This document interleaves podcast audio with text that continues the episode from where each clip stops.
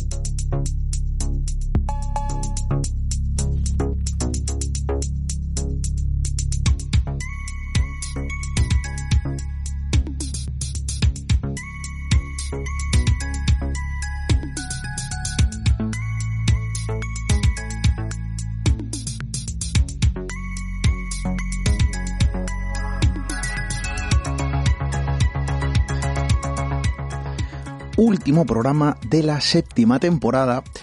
Nos vamos de vacaciones, pero antes queremos contar historias. ¿Qué tal amigos? ¿Cómo estáis?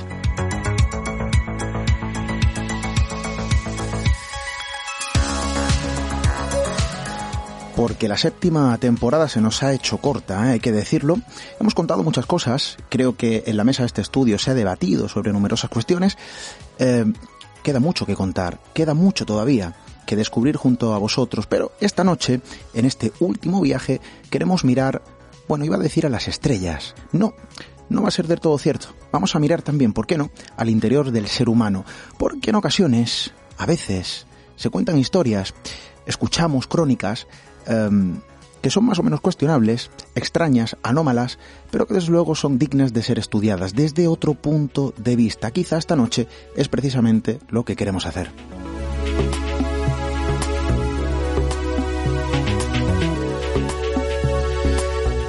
Supuesto, y para no perder costumbre, nuestras vías de contacto están disponibles. Nuestro correo electrónico radio arroba redes sociales tecleando Misterio Red en Instagram, Twitter, Facebook. Nuestra compañera Diana Arbello está ya operativa, esperando vuestros comentarios, eh, todo lo que nos queráis contar en definitiva, y también, por supuesto, a través del formulario de contacto en misteriored.com.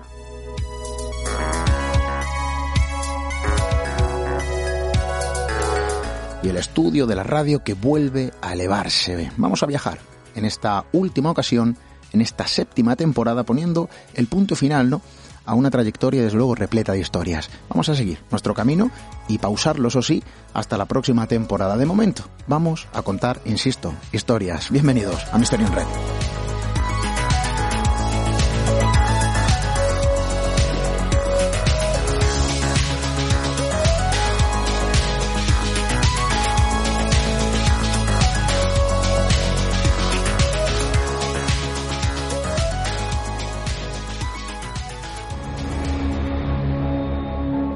Atrévete a cruzar el umbral hacia lo desconocido. Aventúrate a descubrir que el misterio reside más cerca de lo que imaginas. Traspasamos la línea de lo imposible. Misterio en red. Con Esteban Palomo.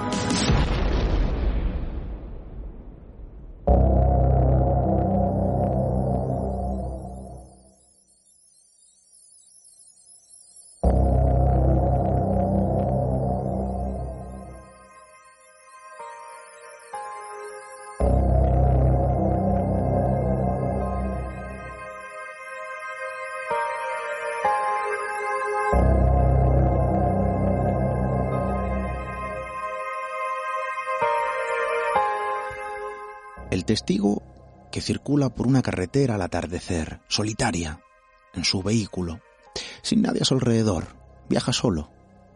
Y de repente, la luminaria, la luz, el objeto, la silueta que se cruza en su paso, la sombra que surge en la primera curva, esa especie de visión pasajera, ese objeto que circunda el cielo, algo que se posiciona frente a su vehículo. Los ejemplos pueden ser numerosos, las historias se cuentan en libros, se cuentan por la propia voz del testigo que asegura haber, eh, bueno, transcurrido por un escenario extraño, que asegura haber vivido una experiencia única. Pero ¿y si todo esto, tantos y tantos ejemplos contados por testigos, fuese solo una reprogramación de su propia mente? ¿Y si el escenario entre la visión del testigo y lo que realmente está viendo fuese una proyección de su propio cerebro? ¿Y si fuésemos engañados cuando somos testigos? Bueno, de algún modo hay determinadas teorías que abrazan esta idea. La idea del autoengaño de forma involuntaria, la idea del falso recuerdo, la idea de una proyección que a modo de alucinación se transforma en realidad para quien puede verlo. Bueno, yo creo que estaríamos hablando de toda una serie de relatos que de algún modo también se pueden cobijar bajo esta idea.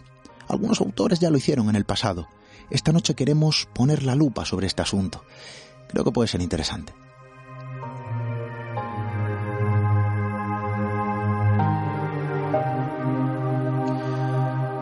Porque sí, amigos, a veces las historias, bueno, no son objeto de creer o no creer. Cuando un testigo nos cuenta algo, cuando alguien relata su propia experiencia, no es un blanco o negro lo que nos está contando. Y hay autores que ya hablaron de esto. Esta noche queremos hablar con dos buenos amigos sobre, bueno, esa suerte de eh, reprogramación mental, del autoengaño, quién sabe, del falso recuerdo. Creo que aquí se abre todo un abanico de posibilidades y lo vamos a tratar y lo vamos a debatir con dos buenos amigos y dos buenos compañeros de este equipo, de este programa. Eh, vamos a dar paso, vamos a saludar, y yo creo que sobra cualquier presentación, a nuestro compañero Félix Ruiz. Compañero, buenas noches. Buenas, Esteban, y encantadísimo de estar aquí para finalizar esta nueva temporada. Y bueno, vamos a ver qué, qué sacamos a colación, ¿no? Ya adelantamos que, que va a ser quizá algo polémico. Y en la otra línea, bueno, pues nos va a acompañar alguien que que conoce muy bien todo esto de las anomalías, vamos a llamarlo así, eh, creo que sobra cualquier tipo de presentación. Nuestro amigo Pablo Vergel, compañero, buenas noches, bienvenido. Hola, ¿qué tal? Un placer estar con vosotros en Misterio Red, en un programa tan señalado eh, como el último de la temporada y también saludar a, a ese pilar, a esa Diana Herbello que siempre está al mando de las redes sociales y que tanta compañía nos hace. Eh, saludo para ella, saludo para el resto de compañeros eh, que se encuentran al otro lado y desde luego también para todos nuestros amigos que nos acompañan en este último viaje. Decíamos, Pablo Félix, que íbamos a mirar bueno, yo quería decir, vamos a mirar a las estrellas, porque quizá los casos ufológicos, los casos de ovnis, podrían encajar perfectamente en el arquetipo de lo que hoy queremos cuestionar, o lo que hoy queremos eh, posicionar sobre la mesa del estudio. pero Félix me hablaba y me decía, Esteban, es que claro, hay cosas, y ya algunos autores barajaron esta posibilidad, ¿no? El engaño de la mente, los falsos recuerdos, las falsas vivencias que en ocasiones son contadas por testimonios, y eso habría que, por testigos mejor dicho, habría que, eh, bueno, valorarlo, ¿no? Eh, como una posibilidad, y que alguien cuenta algo, algo que, que aparentemente ha vivido, para él es una realidad, pero desde luego no tiene nada que ver, ¿no? Es un poco complejo y vamos a pasar a detallarlo, pero esta idea eh, ya fue barajada por varios autores y desde luego Reediciones Anómalas también lo ha publicado o lo ha republicado, esos estudios, esos libros eh, que vuelven a ver la luz, ¿no? La posibilidad de los falsos recuerdos, de la falsa memoria, de la propia mentira de la mente, ¿no? Eh, Félix, sobre esto habría que hablar muchísimo porque hay mucho, ¿no? De lo que, de lo que abordar. Sí, porque bueno, en un principio la idea nació un poco de, al indagar un poquito en redes sociales, ¿no? Y, Carlos González, un contacto que tenemos en común Pablo y yo, nos mencionaba, mencionaba un libro de, la profesora Juliana Mazzoni, eh, se puede creer a un testigo, ¿no? El testimonio en la trampa de la memoria. Y en ese libro dedicaba una pequeña parte, un capítulo a recuerdos traumáticos sobre alienígenas, sobre sectas satánicas, ¿no? Eh, es profesora, psicóloga y neurocientífica en la Universidad de Hull. Y está especializada en, en la memoria, en su funcionamiento y sobre todo en casos judiciales. ¿no? Pero es verdad que sacó una serie de, cuestiones en lo que nos habla de, mentiras patológicas eh, no voluntarias por parte del testigo, quizás. Eh, nos hablaba de incluso eh, mentiras colectivas o incluso construcciones colectivas de recuerdos, que existen, al igual que también existen las construcciones colectivas de recuerdos falsos. Y bueno, ella mencionaba ¿no? que para muchos estudiosos las leyendas y, los cuentos forman parte de, ese proceso que conduce a la construcción colectiva de recuerdos. ¿no? Y hay incluso quien opina que no existen los recuerdos individuales, sino que dado que el recuerdo estaría unido y ligado a procesos sociales e históricos, en lo que se coloca y determina, se determina por eso, pues los recuerdos, digamos, que se construyen de forma colectiva y no obedecen a, los individuos, ¿no? A partir de aquí, pues también tenemos eh, descubrimientos científicos que nos hablan de falsos recuerdos y de que ya es posible, en cierta forma, revertir falsos recuerdos una vez que incluso son inducidos, ¿no? Y claro, esto me llevó un poquito a revisar el libro de Hilary Evans, El enigma de las entidades, en el que hay una segunda parte que nos habla de, de esas entidades, eh, experimentos en los que se crean entidades, ¿no? Tanto mediante alucinaciones, mediante hipnosis, mediante eh, regresiones, incluso por, en fin, ritos mágicos y demás. Y ahí sí que hay un melón muy importante del que hablar. Partiendo de la base, y ya lanzo antes de que me lluevan piedras, que, que damos por hecho de que hay testimonios fidedignos y que hay contactos fidedignos con entidades ya sea extraterrestres o de otro tipo, ¿vale? Pero sí que esa opción de la mentira o el falso recuerdo o el falso testimonio, eh, voluntario o no, inducido o no, está ahí. Y bueno, a partir de aquí pues podemos entrar un poquito en, o bien a través de, de alguno de los casos que ponía Hilary Evans, o si Pablo tiene alguno en mente, eh, estamos abiertos a, que él nos comente lo que quiera al respecto. Eh, imaginaos, ¿no? Eh, se me vienen a la mente casos tan icónicos, bueno, tan únicos, por llamarlo de algún modo, tan impactantes, como por ejemplo el caso de Eduardo Pons Prades, ¿vale? imagínense, ¿no? Y es una pregunta que lanzan nuestros amigos. Si casos como este fuesen fundamentados simplemente o, cocinados en la mente de alguien aparentemente eh, testigo de algo imposible, para él es una realidad, es que es digno de ser valorado. ¿eh? Eh quiere decir, Félix, Pablo, que no sería un engaño eh, intencionado, sería, digamos, el propio testigo engañado por sí mismo, ¿no? Todo esto es complejo, pero creo que vamos a poner algunos ejemplos y vamos a poder detallar, ¿no? En qué se puede basar esta, esta hipótesis. Pablo, desde luego, yo no sé si esto es algo muy valorado a la hora de mm, mm, estudiar una crónica, un episodio, un, caso. Normalmente o comúnmente se cree o no se crea el testigo. Hay quien lo cree y hay quien no. Cuando no hay ningún tipo de prueba física, cuando no hay ningún tipo de evidencia más allá, ¿no? Que, que la simple palabra de alguien que dice haber transcurrido por un episodio, bueno, más o menos extraño, se puede creer o no se puede creer. Pero esta posibilidad de luego se baraja, ¿no? En muy pocas ocasiones. Bueno, eh, realmente el otro día leí una cita que me parecía muy interesante que, decía que para entender el universo primero deberíamos entender nuestro cerebro, ¿no? Y, verdaderamente estamos todavía muy lejos de, conocer muchísimas cosas que pasan por nuestra cabeza, que es una especie de caja negra donde sabemos que hay unos inputs y unos outputs, pero realmente no sabemos muy bien eh, eh, cómo, cómo se gestionan, ¿no? a raíz de lo que estaba comentando Félix, eh, efectivamente los procesos de los procesos de reconstrucción de, nuestra memoria, de nuestro, pues, nuestros procesos cognitivos, eh, pues tienen unas particularidades eh, biológicas, otras individuales y otras también psicosociales, ¿no? Prueba de ello es el, el ahora tan comentado, o no, no tan comentado, pero es el famoso efecto Mandela, ¿no? Donde hay gente que, que interpreta ciertas, ciertos malentendidos colectivos o ciertas percepciones colectivas erróneas son interpretados o bien como que existe una realidad que se va reconstruyendo y como en un programa de ordenador a veces tiene fallos, ¿no? Y a lo mejor, pues eso, eh, se puede producir algún tipo de, de glitch o, o de, como diríamos eh, en términos de matriz, ¿no? En la película de Matrix, ¿no?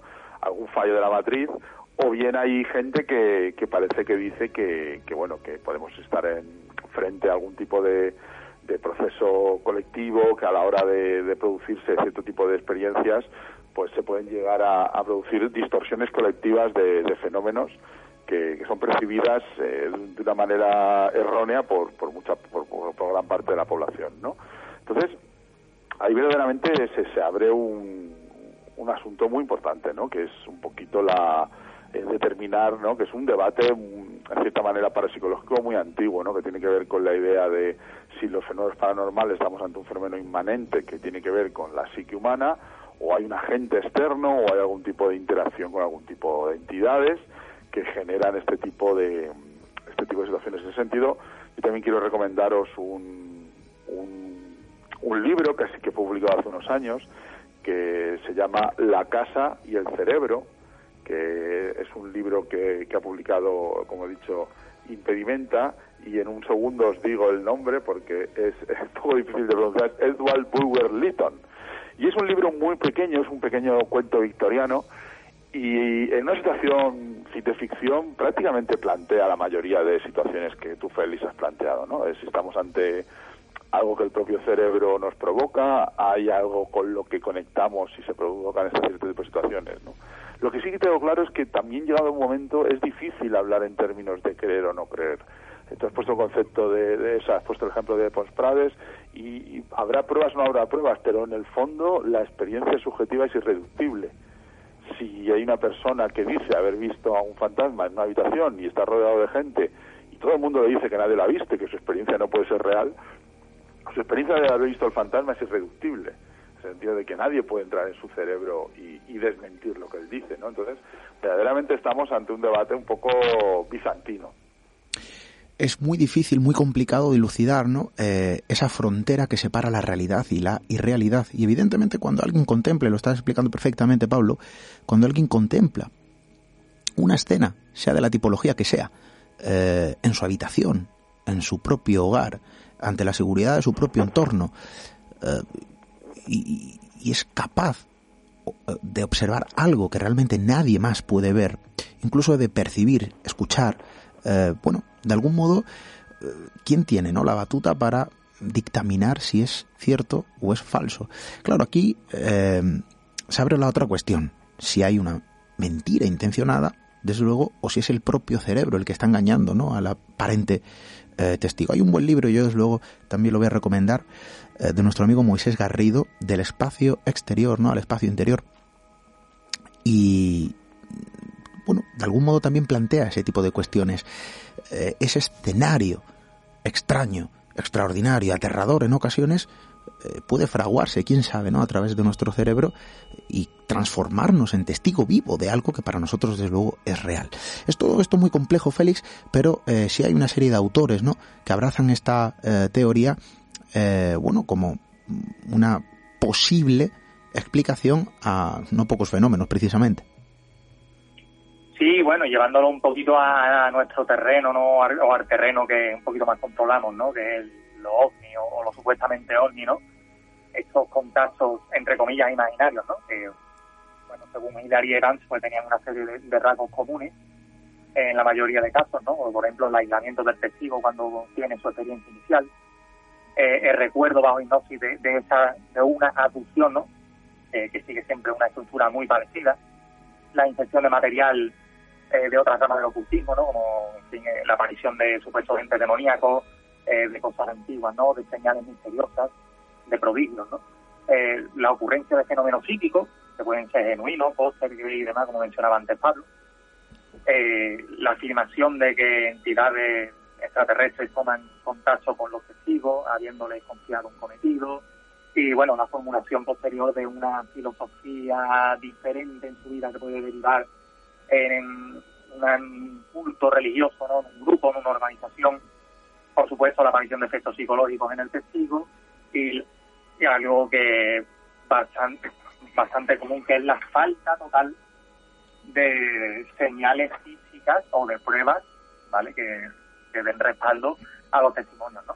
y Evan ponía por ejemplo el caso de Garden Grove que me imagino que Pablo conocerá bien eh, protagonizado por Brian Scott en el 71 acampaba en el desierto de Arizona, en para cazar víboras, ¿no? Para su universidad. Junto a un compañero, estaban sentados eh, mirando en dirección a un lugar donde escucharon un ruido. y bueno, Brian vio el típico objeto brillante, ¿no? Que se metía y se aproximaba a ellos, ¿no? A una distancia considerable, ovalado, eh, envuelto en niebla.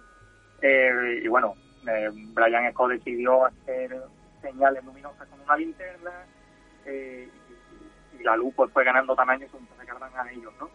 Estuvieron a una altura de unos 60 metros sobre estas dos personas y bueno, aparece el típico testimonio de parálisis, ¿no? Pues, según Brian Scott, pues comentaba que quería correr pero no podía porque había algo que lo retenía, ¿no? Y no recuerdo nada hasta que estuvo conduciendo en el coche de regreso a casa, ¿no? También aparece el típico episodio de, tiempo perdido de incluso de síndrome de carretera, ¿no?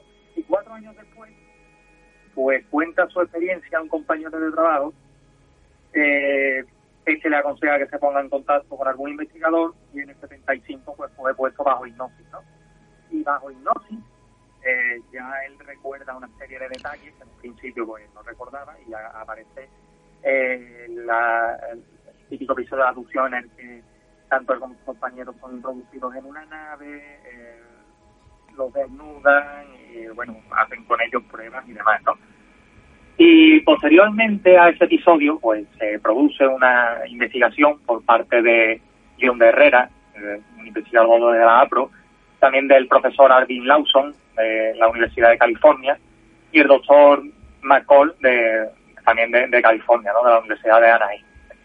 Y un poquito entre los dos, o entre los tres, por medio de, de una serie de, estudios con, con estudiantes y con voluntarios, ¿no? los que ponían bajo hipnosis, eh, se seleccionan una serie de personas que al parecer no han leído nada sobre OVNI o dicen que no han leído nada sobre OVNI, se les mantiene separados, ¿no? Se les piden, imaginen, lugares que les gusten y luego se les lanzan preguntas de tipo ufológico eh, mientras que están en hipnosis, ¿no? Marcando un poquito esa dirección, eh, proponen ese argumento y demás. Eh, y dan con la casualidad o no de que eh, los detalles que dan esas personas que en principio no han vivido ningún tipo de encuentro y que no tienen nada que ver con los ovnis, pues son tan, tan, tan parecidos a los de un testimonio real como el de Brian Scott, que casi no se pueden distinguir. Eso quiere decir que eh, o bien la mente subconsciente muy, muy, muy poderosa y es capaz de cazar eh, mediante algún tipo de fenómeno parapsicológico algún tipo de experiencia de otras personas o que somos capaces en determinadas circunstancias con un estado alterado de conciencia y demás, de crear una experiencia que en principio no hemos vivido. Eh, vamos a pedir disculpas porque estamos teniendo, Félix, problemas de conexión. Nuestro compañero Juan Carlos ahora te va, te va, va a hablar contigo. Estamos teniendo algún problema de cobertura, Félix. Eh, no obstante, eh, Pablo, Félix decía, bueno, al principio no nos comentaba, recuerdos inducidos alucinaciones. Bien, yo no sé si esto es algo que se puede barajar dentro de un episodio eh, más o menos extraño. Eh, ¿Quién nos induce el recuerdo? Nuestra propia mente nos puede inducir un recuerdo falso. ¿Es una vivencia realmente lo que estamos contemplando proyectada por nuestro cerebro? Es que esto es muy complejo, Pablo. Claro, mm, ¿tendríamos alguna crónica que podría que pudiese servirnos, ¿no? De, de ejemplo perfecto de esto. Es decir, ¿se ha podido comprobar que esto es una realidad? Bueno, sí. De hecho, existe una serie de episodios que se dieron en Estados Unidos en los años 80 que también coincide con un poco la gran oleada de relatos de abducción que, bueno, algunos tenían una gran potencia y parecía que, que venían bastante avalados por, pruebas incluso físicas de implantes, pero que luego se fueron difuminando. Pero realmente los, los episodios que me quería hacer que quería hacer referencia ahora en los años 80 son la, epidemia del llamado satanic panic esta idea que, que sacudió Estados Unidos a principios de los años 80 en un contexto social muy determinado donde eh, multitud de gente empezó a afirmar que había sido víctima de, rituales satánicos eh, por parte de familiares, por parte de allegados, o bueno, empezaron a sostenerse ciertas acusaciones. Y muchísima gente, hay casos, hay casos muy famosos y, que tuvieron bastante notoriedad, que además implicaban a, implicaban a niños. Eh, eh, bueno, al final eh, todo lo que llegó al tribunal no se pudo demostrar absolutamente nada. verdaderamente la gente tenía recuerdos o hacía ciertos relatos que no se correspondían con la realidad, ¿no? Entonces, sí que existe la sí que existe meridianamente está demostrado que hay gente que puede creer en cosas o haber experimentado, tener recuerdos de cosas que, no ha vivido, ¿no? Y, realmente tiene que ver con un poco la estructura y la arquitectura de nuestros recuerdos. Mm, hay que hay que entender que existen multitud de confusiones con, con lo que cómo funciona la memoria, que tampoco sabemos muy bien qué es, ¿no?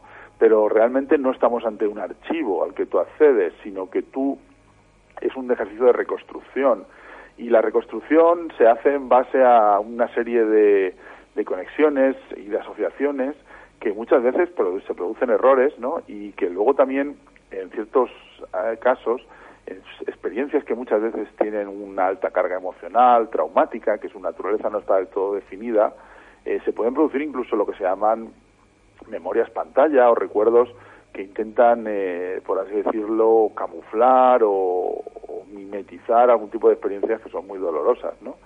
Todo eso hace que efectivamente sí, eh, se pueda decir que hay gente que, que, puede contar o que puede afirmar ciertas cosas que realmente no las ha vivido como tales, ¿no? Y, sobre todo, Félix, eh, hay que tener especial cautela con con el tema de los niños, que han sido protagonistas de, muchísimas, muchísimos episodios sobrenaturales, y, parece que su memoria también tiene una maleabilidad particular.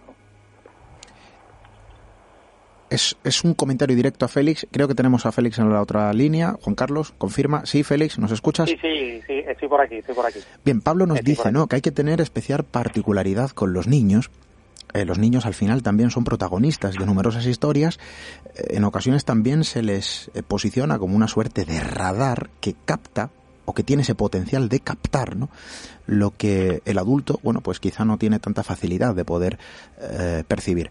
Em, claro, evidentemente la memoria del niño, pues puede tener también ciertas particularidades. Pablo nos comentaba esto, Félix, y creo que era un comentario directamente que hacía alusión. Sí. Sí. Sí, porque obviamente, bueno, hay elementos, ¿no? Eh, que interaccionan, ¿no? Y que pueden modificar el recuerdo, la sustancia del recuerdo, ¿no?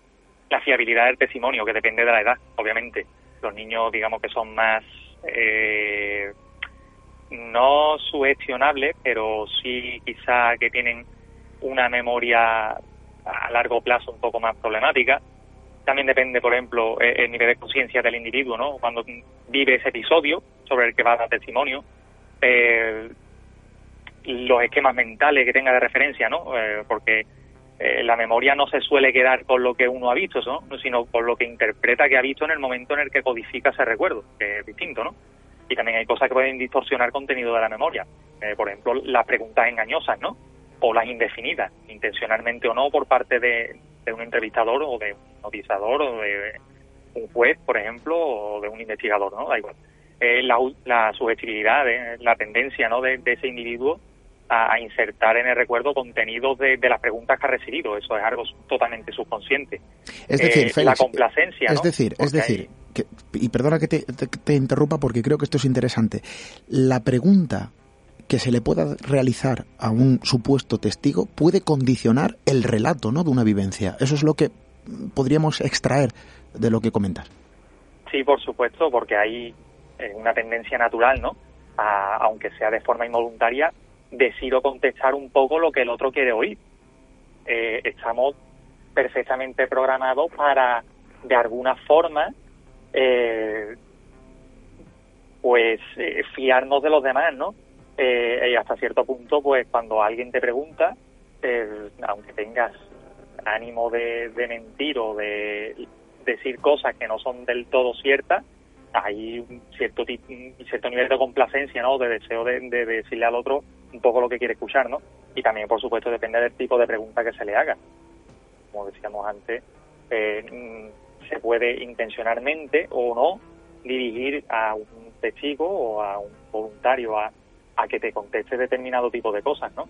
Y ahí pues, bueno, si nos metemos en episodios de, de regresiones o de hipnosis, cosas así, nos pueden salir mm, de verdad cosas bastante, bastante interesantes, ¿no? Em, Pablo, cuando hablamos de regresiones, claro, esto es algo ¿no? a lo que eh, se ha acudido en, en algunas eh, crónicas donde el testigo sometido a, este tipo de procedimientos, a este tipo de procesos, em, cuando se somete a una persona a una regresión, eh, intentando dilucidar ¿no? la realidad de un episodio, y esta persona se reafirma en lo que de algún modo ha contado en su plena conciencia, que obviamente, bueno, tampoco hay mucha diferencia, pero em, claro, ¿cómo, mi pregunta es, ¿cómo podemos eh, demostrar que una persona está siendo autoengañada por su propia mente? Que lo que ha contemplado es una proyección de su eh, cerebro, ¿no? A modo de escenario ficticio.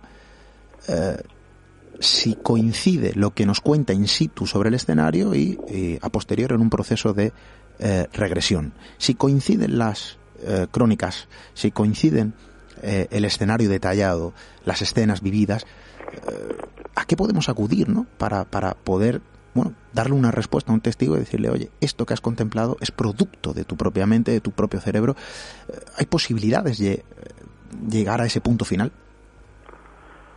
Bueno, es complicado, es complicado. Yo antes me gustaría hacer un pequeño inciso con, con una frase que, que decía mucho John Keel, que me parece muy, muy, muy, muy, muy muy significativa que decía que, bueno, partiendo de que las personas que tienen lo que nosotros, a mí me gusta llamar por lo menos, eh, situaciones de alta extrañeza o incidentes de alta extrañeza, que tienen algún tipo de, de, de, encuentro o de situación que no se pueden explicar y que muchas veces a lo mejor tampoco tiene nada de sobrenatural. Podemos hablar, siempre hay una correlación entre estados agitados, de emocionales agitados y algún tipo de situaciones o de percepciones. Dependiendo de quién, a quien tú recurras, vas a tener un tipo de explicación y eso tiene que ver con los paradigmas, ¿no? John Keel decía, si una persona una noche tiene una experiencia de visitante de dormitorio y se va a ver a un parapsicólogo, pues quizá le explique que es una forma de pensamiento, que es algún tipo de, difunto. Si usted se va a ver a un demonólogo o a un cura, posiblemente le dirá que es un diablo que le está acechando. Si usted se va a ver a un psiquiatra, le dirá que simplemente es una sublimación de algún tipo de trauma o de algún tipo de pensamiento insidioso que le que le preocupa y un ufólogo le dirá que a lo mejor se encuentra ante visitantes de otro mundo, ¿no? Y eso tiene que ver con una serie de, como decías antes, no es tanto las preguntas, sino con una forma de entender global eh, algún tipo de situaciones que a la persona le es de gran utilidad porque le ayuda a explicar algo que no puede explicar. Entonces, esas explicaciones se va a acoger a ellas y quizás luego provoca una reconstrucción del caso, muchísimo más elaborada, ¿vale? Entonces, con esto hay que tener cuidado, ¿no? Existe un gran debate sobre el tema de las regresiones y existe cierto consenso que no se pueden dar por fiables los testimonios de inducciones de, regresiones o de hipnosis, inducidos por hipnosis, quiero decir, y, y, bueno, son herramientas que se pueden tener en cuenta, pero que son evidentemente estados de sugestión muy importantes, ¿no? Entonces es complicado, ¿no? En ese sentido también, eh, si alguien quiere profundizar, alguien de tu audiencia, existe un libro que nosotros creemos que algún día en nuestra editorial podemos eh, publicar que se llama Abducidos, cómo la gente eh, acabó pensando que había sido secuestrada por extraterrestres. Es un libro de Susan Clancy de 2005 donde eh, hace una especie de barrido al fenómeno de la abducción y esta señora ha trabajado en esto y luego también ha trabajado en temas de abusos sexuales, porque en Estados Unidos también ha habido muchos niños que, que afirman de manera un poco no del todo contrastada que han podido sufrir abusos. Entonces, esta es una persona que trabaja eh, intensamente o, o, o, su concepto fundamental es lo de las falsas, las falsas memorias, ¿no?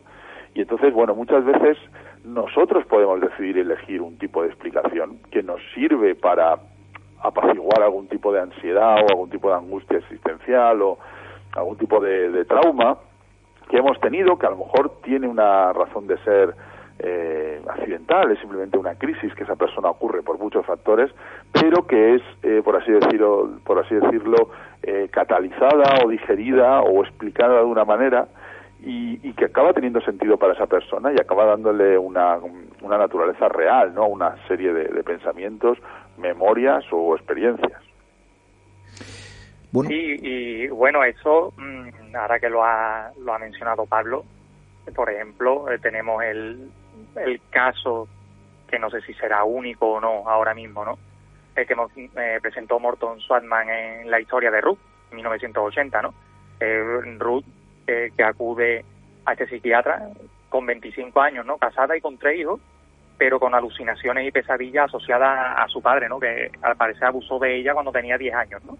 Y un poquito que ella mm, es el único caso, o por lo menos el único que menciona Evan, de persona que es capaz de controlar a voluntad la aparición o desaparición de alucinaciones, ¿no?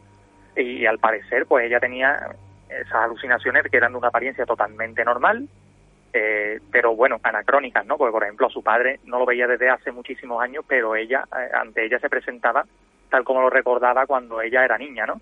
O que esa aparición se combinaba con el ambiente perfectamente, ¿no? Sin, eh, con todo lo que ella veía. Y casi nunca esa visión hacía cosas que eran físicamente imposibles, ¿no? O que incluso era capaz de hablar o de tener conversaciones razonables con ella, ¿no?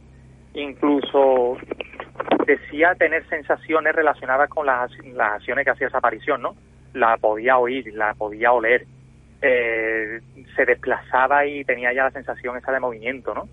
Incluso tuvo, ella eh, era capaz de, digamos, de crear una doble de sí misma y, de tener conversaciones con ella y este, este doble eh, tenía la, capacidad de, recordarle a ella cosas que ni ella misma era capaz de recordar, ¿no? Eh, y bueno, esa, esas alucinaciones pues podían representar obviamente temores, ¿no? O, otras incluso eran amigables, ¿no? Incluso ella decía que era capaz, por ejemplo, mediante este tipo de acciones, pues tener experiencias sexuales con su marido cuando no estaba, ¿no? Y bueno, todo eso era coherente con la hipótesis de que las alucinaciones, en este caso las de Ruth, que presentaba Morton Swartman, no eran algo separado de ella o que estuviera fuera o no, no que hubiera un agente externo, sino que eran una proyección que, que emanaba de su mente, ¿no? Era como algo así o algo parecido a estos tulpas o a estas creaciones de los lamas y demás que nuestro querido John Kill también nos presentó en Yadu cuando hablaba de los lingas charrira, ¿no? Esta, esta capacidad de, proyectar la mente a, otros lugares, ¿no? Eh, en ese viaje que, un poquito recuerda casi casi a, a los libros medievales de viaje con cosas extraordinarias hecho en el siglo XX y por un John Keel que bueno eh, casi que estuvo en el Tíbet y demás buscando e, ese e, ese yadú en ese periplo que le llevó incluso a investigar al Yeti, ¿no? curioso. Em, bueno, todo esto es luego abre todo un abanico de posibilidades eh, de cuestiones dignas de tener en cuenta, desde luego también hay que barajarlas, ¿no? Como, como procesos reales de nuestra propia mente. Decía Pablo, eh, bueno, ponía un ejemplo, ¿no? Niños, y esto es duro, eh, que decían haber pasado por un episodio, desde luego, desagradable, como puede ser algún tipo de, de, abuso, y que fuese también, ¿no? Un recuerdo falso. Imagínense eh, todos los territorios que pueden abarcar este tipo de procesos eh, y que realmente estamos hablando de, una proyección ¿no? de nuestra parte más profunda. Eh, quizá también, no lo sé, em, Pablo, tengamos aquí también un poco el origen de todo el folclore ¿no? que puebla nuestro mundo. Aquí también extrapolarse y enmarcarnos en otro tiempo y en otros espacios para poder incluso barajar esta posibilidad como cuna y origen de esas criaturas folclóricas ¿no? que pueblan nuestro país y otras regiones, eh, bueno, que quizá a lo mejor aquí podemos tener ese caldo de cultivo perfecto, ¿no? Claro, claro, eh, Esteban. Eh, realmente la, el folclore al final es es una palabra compleja de definir, ¿no? ¿Qué, es folclore, no? no? Muchas veces parece que es una etiqueta que nos sirve para no tener que enfrentarnos o no tener que hacer algunas preguntas más complejas, ¿no? Y, sí, evidentemente, eh, algunos anhelos colectivos o inconscientes colectivos sin duda están detrás de, la gestación de ese folclore que también decía eh, nuestro querido amigo John Keel, ¿no? Y, y como yo creo que muchas veces eh, a mí me gusta hablar de frecuencias, ¿no? Creo que las sociedades o ciertas comunidades al final generan ciertas frecuencias narrativas, ¿no? Y esas frecuencias narrativas muchas veces los individuos conectan con ellas, ¿no? Y eh, les dan una serie de, le da un vocabulario, le da una serie de conceptos que pueden trabajar, ¿no? Para para explicar eh, ciertas situaciones o para ver una manera de entender el mundo. Muchas veces el folclore es una manera de entender el mundo ante una serie de mundo es un lugar hostil a veces y, nosotros tenemos que navegar en ese mundo hostil y muchas veces la religión, el folclore, eh, ciertas creencias, pues, llámalo como quieras, eh, bueno, pues nos acaban, eh, nos acaban permitiendo conectar o establecer una serie de, de, puntos de contacto con la realidad que nos permiten gestionar mejor la realidad, ¿no? Y, y, darle sentido sobre todo, ¿no? Y este sentido, sin duda, estoy de acuerdo contigo, se establece desde, desde principios colectivos, ¿no? Y, por eso la, la, importancia que yo siempre reivindico como sociólogo, la importancia que tiene la sociología, ¿no? Es algo que no se puede obviar a la hora de, entender que una experiencia individual eh, no es tal, nunca es individual. Una, nosotros eh, vamos rodeados de una serie de conceptos que, que tienen su origen en la sociedad en la que vivimos y que muchísimas veces sin duda condicionan y, determinan muchísimas experiencias que tenemos, ¿no? Y por supuesto, pues la gente de unas comunidades, de unas sociedades, de unos países tiene una serie de experiencias, como no puede ser de otra manera, que están determinadas por su por su contexto, ¿no? Y, en ese sentido, pues probablemente existe esa conexión entre lo anómalo y, y bueno, por así decirlo, lo que se ha venido a llamar folclore, que, que de nuevo os invito a intentar definir bien qué es folclore, porque a mí me da la impresión que es eso, que es una etiqueta que, que algunos se han inventado o han querido eh, poner sobre la mesa para no tener que responder a ciertas preguntas. No, eso es folclore, ¿no? Eso es, como algo que no... Y no, al final son cosas que, como tú decías, Esteban, más allá de que se puedan demostrar o no, son extremadamente significativas para una persona, ¿no? Tú intenta hablar con alguien que sea creyente en una religión, intenta eh, demostrar que empíricamente lo que está diciendo no tiene pruebas. ¿Qué más le da si esta persona esta religión le, da una, le da una perspectiva de vida, le da un, un sentido de vida, le da un propósito, y esto es algo muchísimo más importante que la verdad.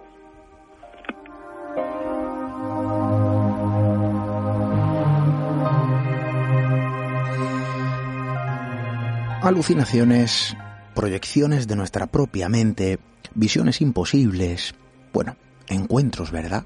Extraordinarios, extraños y en ocasiones también aterradores. Y cuando hablamos de la vivencia de alguien que lo cuenta como, como algo real, eh, que lo cuenta incluso enfrentándose al propio miedo del qué dirán, de que lo tilden de loco, al dedo, a ser señalado. Eh, claro, hay una frontera ahí también que, eh, que, traspasar, hay un peaje por contar determinadas cuestiones. Y a lo largo de la historia hemos presenciado como a través de libros, incluso de, de narrativas en otros medios de comunicación o en petit comité, alguien se enfrenta al dedo, a ser señalado. Em, ¿Quién sabe si lo que cuenta es producto de su propia mente? Pero claro, surge una duda, Pablo Félix, y es que en ocasiones esos elementos en esas historias son compartidos. Eh, digamos que eh, algo que ocurre aquí, la vivencia de un testigo que narra la aparición de una serie de luminarias en los cielos, de una serie de extraños personajes, de una imagen imposible, ¿no? que surge al paso de la nada en mitad de la noche. Esto es algo que se repite de forma cíclica a lo largo del tiempo y de cualquier lugar de nuestro mundo, es decir, son historias compartidas. Eh, hay ingredientes que son completamente universales, imperecederos al tiempo, se repiten em, a lo largo del tiempo, de la historia y de las diferentes regiones que conforman nuestro mundo. Eh, claro, ¿cómo si esto fuese, ¿no? Imagínense, proyecciones eh, de la propia mente, eh, estaríamos hablando de una mente colectiva, estaríamos hablando de un imaginario compartido de forma universal en el que nuestra mente proyecta aquí y allí lo mismo en determinadas personas. estamos hablando de elementos compartidos, no son elementos individuales, no hablamos de, de alguien que narra una historia única en su categoría. No, no, no, siempre hay una serie de ingredientes que se repiten, ¿no? Eh, podríamos hablar de contaminación, evidentemente, pues por otras historias o inducidas, ¿no?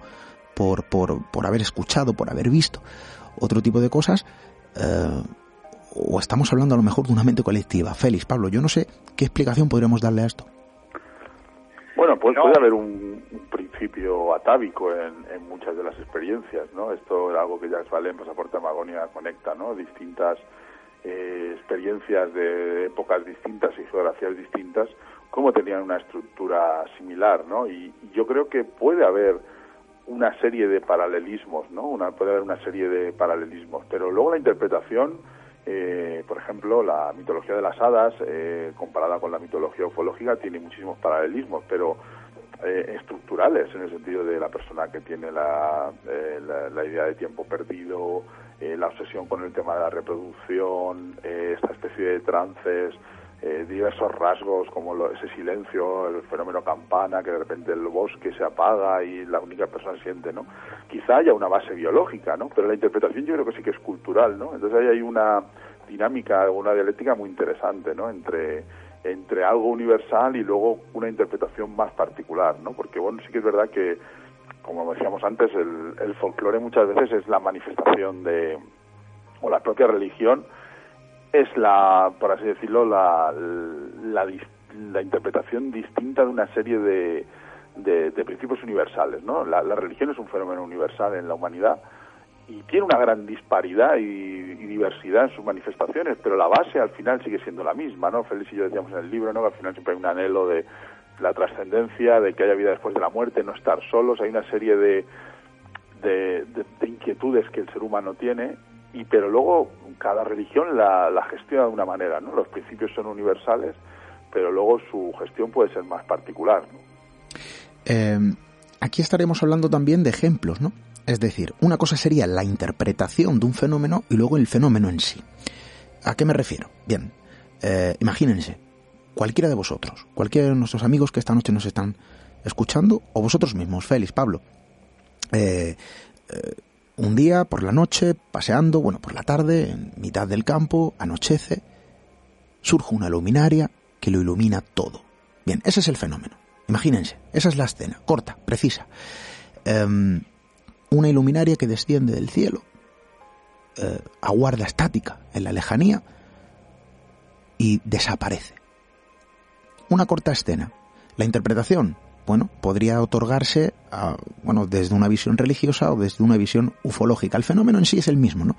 Eh, cuando hablamos de lugares que han sido escenario de aparentes apariciones marianas, otros hablan de un fenómeno ufológico, pero al final el fenómeno es el mismo. Eh, a eso me refiero con esa, eh, bueno, esa, esa, esa marca universal, ¿no? Em, la interpretación, obviamente, yo creo que al final está contaminada también por, por, por las ideas culturales, por la zona, por la región, por la propia educación. Eh, pero el fenómeno en sí es el mismo. Entonces, eh, hablabas de una clave perfecta, yo creo que a lo mejor digna también de tener en cuenta, ¿no? Lo biológico. Eh, digamos que esto se repite, el fenómeno. La luz que desciende, la presencia que aparece en mitad de la noche, bueno, yo creo, Félix, que sí que hay algo universal, obviamente no es las explicaciones o el razonamiento que se le puede dar a un fenómeno, pero hay fenómenos que se repiten de forma cíclica, que sea nuestra mente o no, bueno, eso es lo complicado de dilucidar. Claro, porque al final es intentar determinar la naturaleza última de los fenómenos, ¿no? Y eso es algo que por mucho que se ha intentado, a día de hoy sigue sin tener respuesta clara, ¿no? Y va a depender, obviamente, del marco de referencia que tenga tanto el testigo o los testigos y la persona o las personas que lo investiguen, ¿no? Y al final, pues bueno, eh, estamos entrando un poquito en las mismas cuestiones, ¿no? Eh, en un estado alterado de conciencia, y ya no estamos hablando de hipnosis ni de regresiones, ni simplemente en una crisis emocional o durante un sueño o durante un periodo de estrés, cosas así, eh, los individuos no pueden tener acceso a determinado material, de tipo que sea, ¿no? Físico, sensible o no, y bueno, estructurarlo o reestructurarlo a posteriori eh, sobre una base, digamos, creativa, una base selectiva, ¿no? Y, hacer un relato eh, de tipo eh, ufológico o de tipo folclórico que tenga un sentido y, que, bueno, que sea medianamente coherente, ¿no? pero también se ha demostrado, y bueno, Evans lo exponía con la investigación que mencionaba al principio de, de Lawson y de, de McCall, que personas que a priori no han tenido ningún tipo de estos episodios y a los que se somete a una serie de preguntas en, estado alterado de conciencia, no tienen ningún tipo de involucración emocional, pues pueden crear situaciones muy, muy, muy parecidas hasta tal punto de que no se pueden distinguir de las que, mm, de las que son eh, genuinas, ¿no? Y al final hablamos de, de, esas trampas de la memoria, porque claro, la memoria a corto plazo eh, nos permite estar en el presente y en nuestro pasado más inmediato, ¿no? Pero esa memoria a largo plazo se vuelve más confusa cuanto más atrás volvamos, ¿no? Eh, y por ejemplo, obviamente, ¿no? Si, te retrotraes, por ejemplo, episodios de la infancia, estás reconstruyendo eh, tu pasado al mismo tiempo que te están afectando circunstancias actuales, ¿no?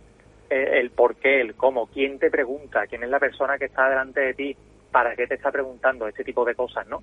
Y hay investigaciones muy recientes, eh, por ejemplo, mm, en abril, ¿no? Eh, lo expusimos de, eh, de la Universidad de Hagen, en la que te habla de que de la misma manera que se pueden sugerir recuerdos falsos, se pueden revertir siempre y cuando se le den a esas personas que lo presentan un marco diferente, ¿no? Y, se habla de un experimento en el que se le implantan de forma totalmente voluntaria recuerdos falsos a 52 personas mediante diferentes técnicas en entrevistas y demás, eh, con, con, la con connivencia de los padres de todos estos voluntarios, haciendo que esto, estas personas tengan recuerdos falsos de su infancia, ¿no?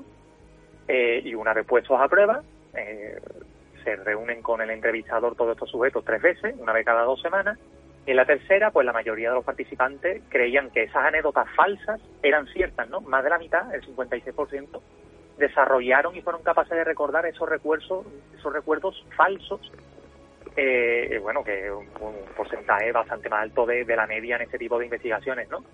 Y además eh, esos hallazgos, pues nos, nos hablan, ¿no? De que eh, esos falsos recuerdos pueden encajar perfectamente con, digamos, con el contexto en el que estas personas creían vivir su infancia, ¿no? Eh, y bueno, ya se sabe que hasta cierto punto es muy fácil engañar a la memoria, ¿no? Eh, y, bueno, también sugería este estudio en concreto que es igual de fácil revertir esos falsos recuerdos siempre y cuando se les hable de, lo que pasó realmente e intentar, mediante una serie de, sesiones, convencerles de que ese falso recuerdo implantado no es real. Si eso no lo llevamos, eh, lo extrapolamos a este tipo de situaciones, quién sabe cuántos casos de los que conocemos todos, pues pueden resultar efectivamente falsos recuerdos que hayan implantado los propios investigadores a sabienda o no.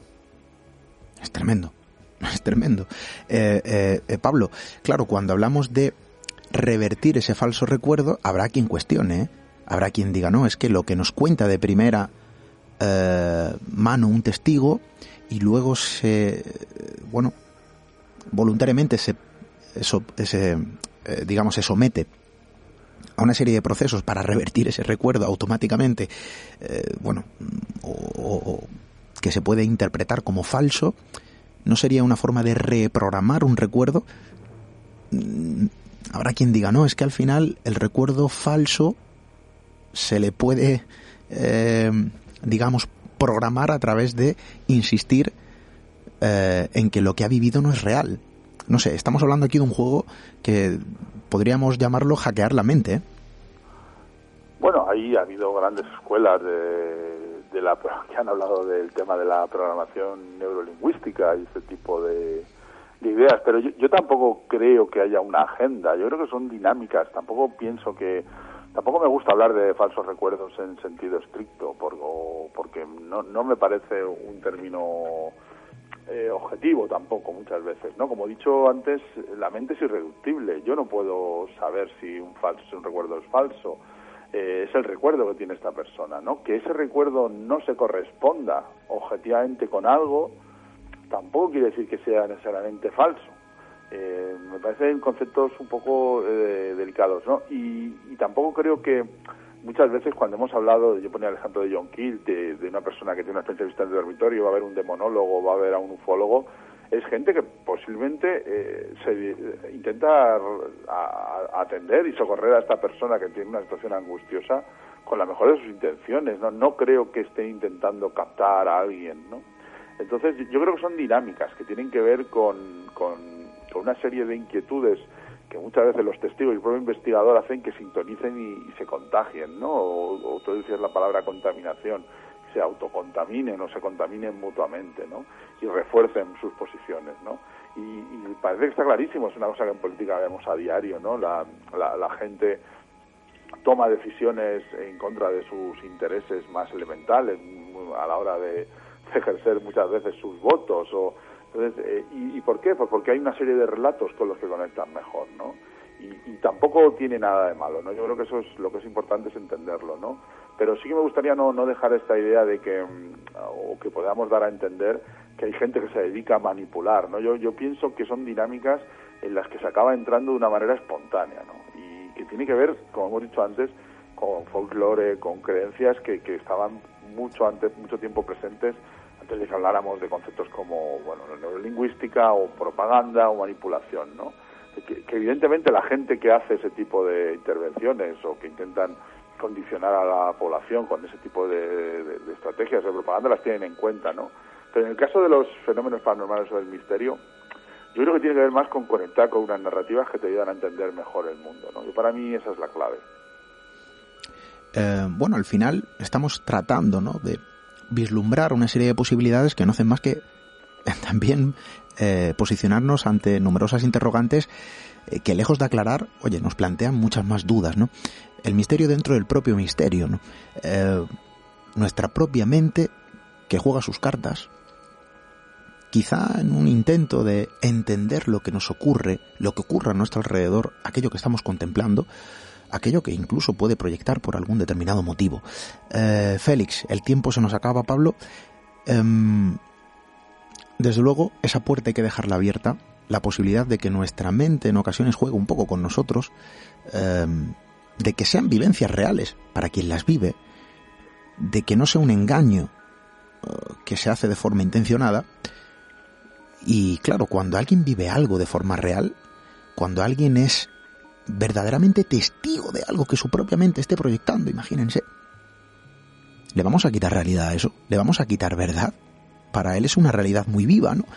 Eh, cuando no hay un engaño intencionado, y cuando alguien cree haber vivido algo, o observa de forma real para sí mismo, oye, yo no me atrevería tampoco a cuestionar esa realidad. Es su realidad, ¿no? Y algunos dirán, no, es que está loco, es que algunos, sí, sí, esos son los del dedo, esos son los que, los que, los que quieren hablar, ¿no? Bueno, pues eh, tienen que enfrentarse al dedo, a ser señalados. Félix, cuestionar este tipo de cuestiones es muy complicado, desde luego, pero hay que, hay que barajar determinadas teorías y desde luego yo creo que también habría que seguir estudiando sobre este tema. No, claro, y obviamente, por eso decía al principio que damos por supuesto que hay un número de casos, mayor o menor, eso ya lo dejamos a, a la investigación y la interpretación de cada uno, que son verídicos y por supuesto los hay muchísimos que son verídicos 100% para el testigo, para la persona que ha vivido esa experiencia. Luego ya sí que está esta parte un poquito más eh, delicada de determinar hasta qué punto esos recuerdos son eh, propiamente verídicos o parten eh, de forma, por supuesto, involuntaria, tanto de las expectativas de la persona que las ha vivido como de la persona que está investigando su caso a partir de ahí eh, es verdad que, hemos entrado en ese terreno pantanoso de, intentar un poco explicar los motivos que pueden llevar a, este tipo de circunstancias, no desde mm, en casos de afusión, en casos de aparición de entidades y demás, pero eh, siempre partiendo de esa base de que mm, no podemos poner en entredicho eh, de forma tajante y desde un inicio a alguien que ofrece un testimonio insólito porque eh, nosotros que investigamos este tipo de cosas conocemos muchísimos y seguro que le damos eh, veracidad a, muchos de ellos, aunque otros nos parezcan ciertamente sospechosos y haya pruebas o no de que, que validen o no esos testimonios, ¿no? Así que bueno, hay que romper esa lanza a favor de, del testigo y del testimonio, ¿no? Y a partir de ahí eh, tener en cuenta que también existen esos fallos de memoria, ese tipo de procesos y, bueno, determinar hasta qué punto influyen o no. Eh, Pablo, mm, te voy a hacer una pregunta, ¿no? Eh, ¿Podríamos tachar de subjetivo un testimonio? Eh, alguien que asegura contar una realidad vivida por él, o, poniéndonos en su lugar podríamos tacharlo de objetivo, siempre y cuando, ¿no? Viéndolo desde su punto eh, de vista. O quizá el tema no es tan sencillo como posicionarlo en eh, blanco o negro. Bueno, eh, sí, la verdad es que la, perspectiva binaria del objetivo subjetivo es, compleja de defender. Es, yo creo que hay cosas que se acercan más a lo objetivo y hay cosas que se acercan más a lo subjetivo pero ninguna de las dos categorías yo creo que sea en pureza, ¿no? Y, nosotros, hay gente que, los actores que lo dicen, Teres McKenna y gente que dice que, la, que nuestro conocimiento de la realidad es una alucinación, y es cierto.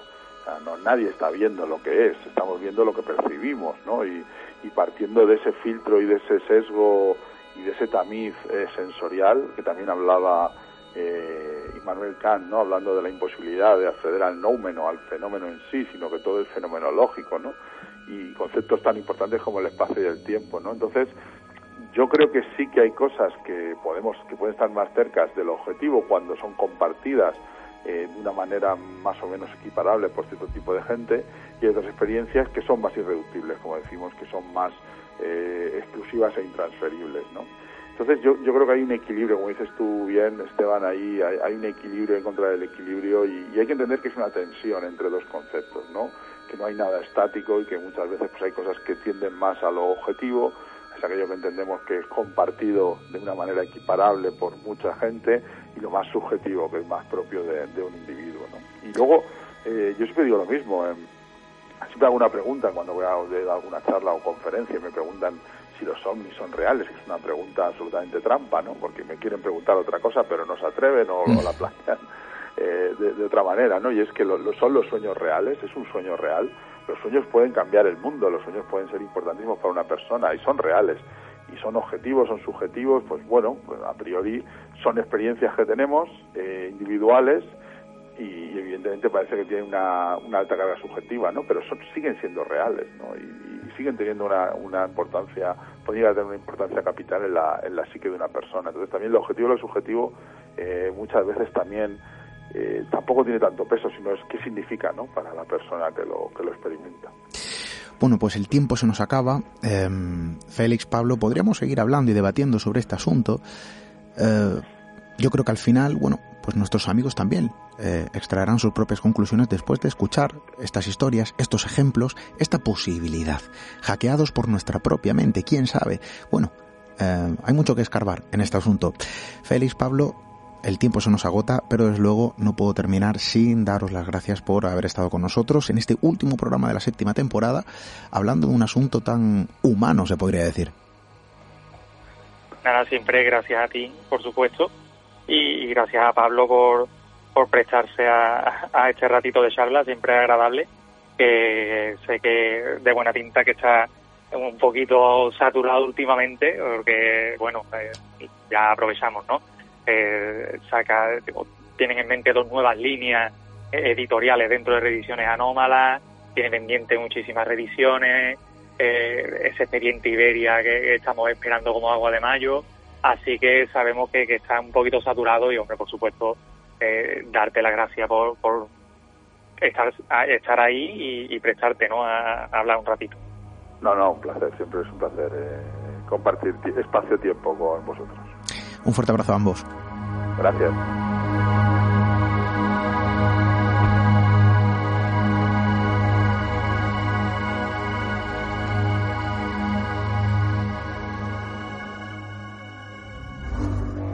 Misterio en red. Misterio en red. Con Esteban Palomo.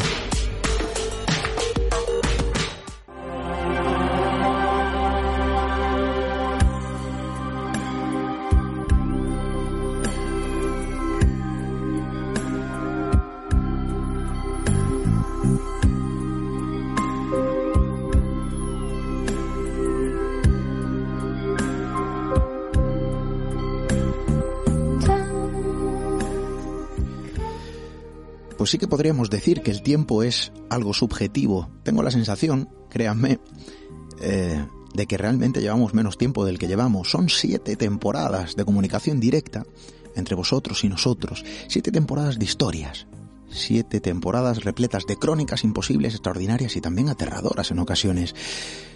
siete temporadas, al menos de forma personal y espero que sea algo extensible para todos vosotros, de aprendizaje, de descubrimiento y podría decir que de evolución.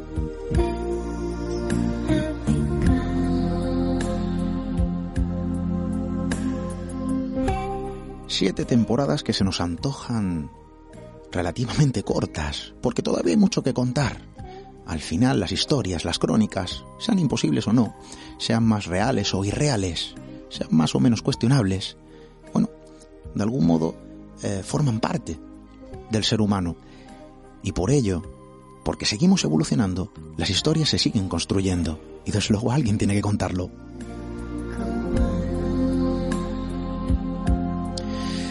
Por eso, si el universo quiere y el destino nos lo permite, regresaremos en septiembre con más historias que contar, con más cosas que descubrir, con más cuestiones que aprender.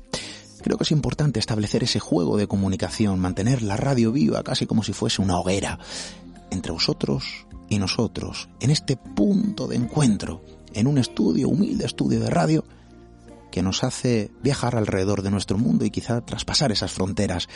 Nos hace cuestionar la propia realidad que nos envuelve. Nos hace comprender mejor a nuestra especie, esa de la que formamos parte, esa de la que a veces tenemos esperanza y a veces también, ¿por qué no?, nos aterra. Bueno, yo creo que lo importante es seguir contando lo que ocurre, es seguir acercándonos ahí, donde pocos o nadie se acerca, es seguir prestando atención a las historias más escurridizas, es seguir poniendo luz allí donde hay oscuridad, es parte de nuestra misión. Esto no va de entretenimiento, esto va de aprendizaje, esto no va de vamos a echar un rato de conversación, no, no, no, esto va de evolución amigos.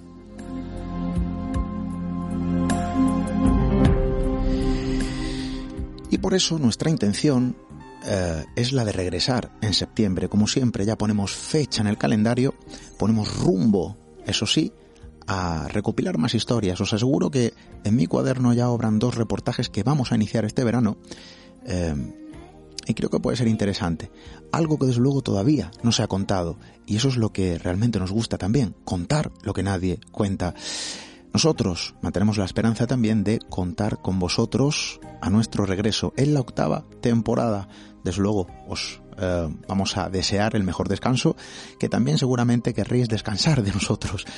Em, os vamos a echar de menos, os lo aseguro. Hasta la próxima temporada, amigos.